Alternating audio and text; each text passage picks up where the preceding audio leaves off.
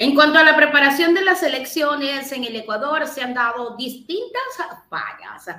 Esto ha sido manifestado tanto por algunos de los consejeros del Consejo Nacional Electoral, tanto como por parte de la presidenta del CNE, Diana Tamaín. Y es que el CNE en este momento está culpando al Ministerio de Finanzas por la posible desorganización de las elecciones. Esto porque las partidas económicas no se han dado a tiempo y hay quienes consideran, algunos consejeros, que también han sido muchísimas la cantidad de dinero que ha pedido el Consejo Nacional Electoral al Ministerio de Finanzas. Vamos con el detalle de esta información.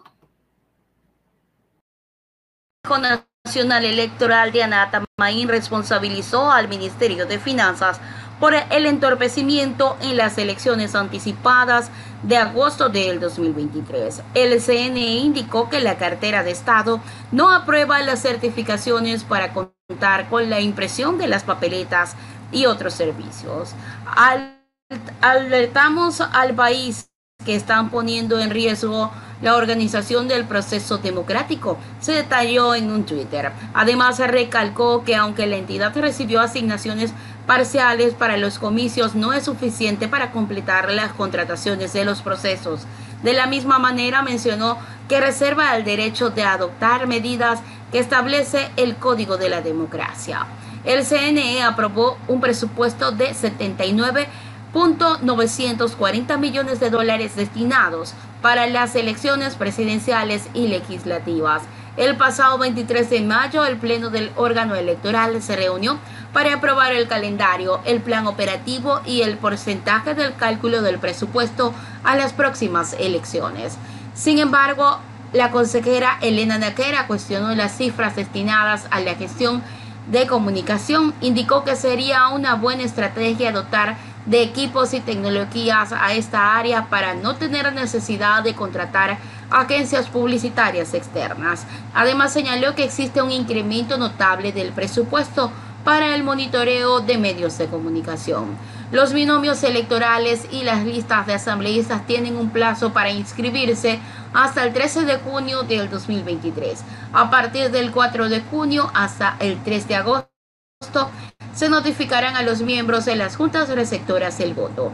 Del 10 al 17 de agosto serán las campañas electorales y finalmente el 20 de agosto serán las votaciones. En caso de que el proceso llegue a una segunda vuelta, sería para el 15 de octubre.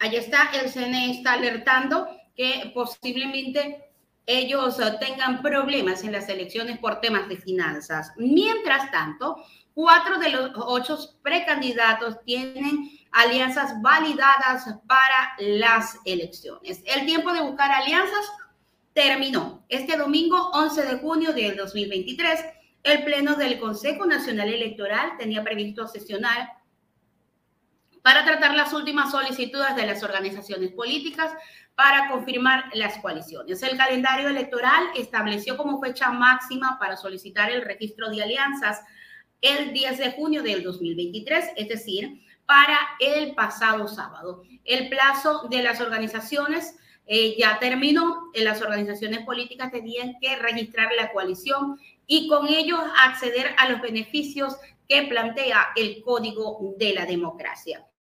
De acuerdo con los registros del CNE, hasta el momento habían cuatro alianzas nacionales que fueron validadas. Las últimas se recibieron el buen visto la noche de este domingo. Se trata de Juntos Triunfaremos, integrada por el Partido Social Cristiano, Sociedad Patriótica y Centro Democrático. El candidato de la alianza es mm, Jean Topip, quien eh, ya aceptó su precandidatura. Está pendiente que él mismo tramite y lo cumpla con su compañera de binomio, Diana Jacomer. Para esto tienen un plazo máximo hasta el día martes. También está validada, eh, claro que se puede, integrada por Unidad Popular, Partido Social Ecuatoriano y Democracia Sí. Esta es una eh, coalición auspiciada por Jaco Pérez y otras coaliciones avaladas por el CNE Acción Democrática Nacional. Se trata de un movimiento mm, del movimiento Pueblo, Democracia y Movimiento Verde Ético y Revolucionario. Este también es mm, por parte del ex asambleísta Novoa. Finalmente se suman eh, las alianzas Suma y Avanza, denominada eh, también Actuaremos y ya está validada.